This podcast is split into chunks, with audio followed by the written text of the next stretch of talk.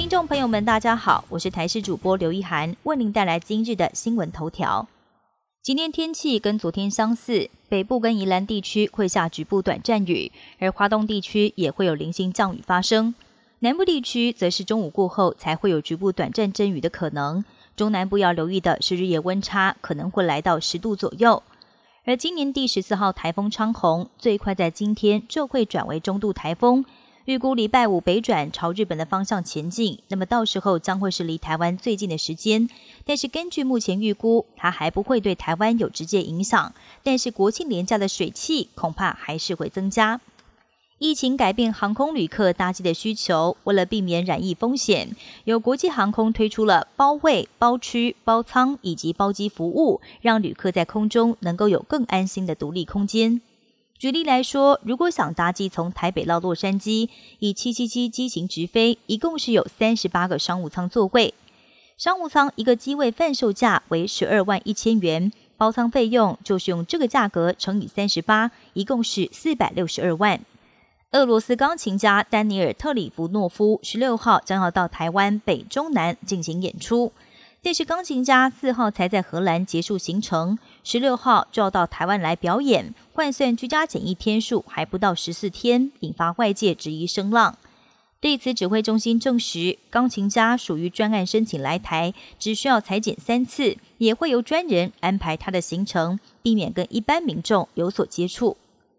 攻击不断扰台，今天凌晨再度侵扰我国西南方空域，甚至还透过广播的方式回呛。自称是中国人民解放军，呼吁我国空军不要干扰他们训练。正在日本访问的美国国务卿庞皮欧就被问到了：中国要是攻击台湾，美国是否有防卫台湾的准备？而对此，庞皮欧表示，美国将采取一切措施缓和紧张情势，而追求和平更是川普政府认定美国在全球的使命。做事中国行为不是个正确答案，不管这是对台湾还是对日本而言。美国都是安全保障上的最佳伙伴，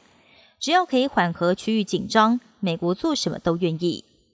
美国总统川普确诊新冠肺炎，住院三天之后返回白宫，让他的健康状况特别引发外界关注。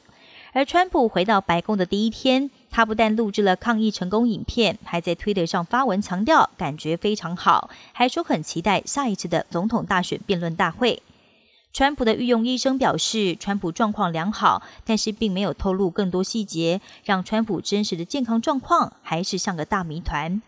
此外，白宫染疫风险也扩散到五角大厦，让很多高层官员被迫在家隔离。白宫现在也被批评没有追踪疫情，让更多人陷入染疫危机。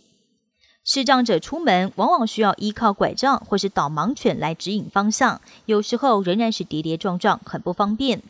最近，日本一位女性科学家也是视障者，她就以自身经验发明了具备导盲功能的智慧行李箱。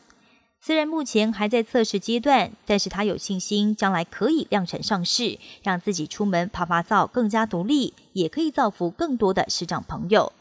本节新闻由台视新闻制作，感谢您的收听。更多内容请锁定台视各节新闻与台视新闻 YouTube 频道。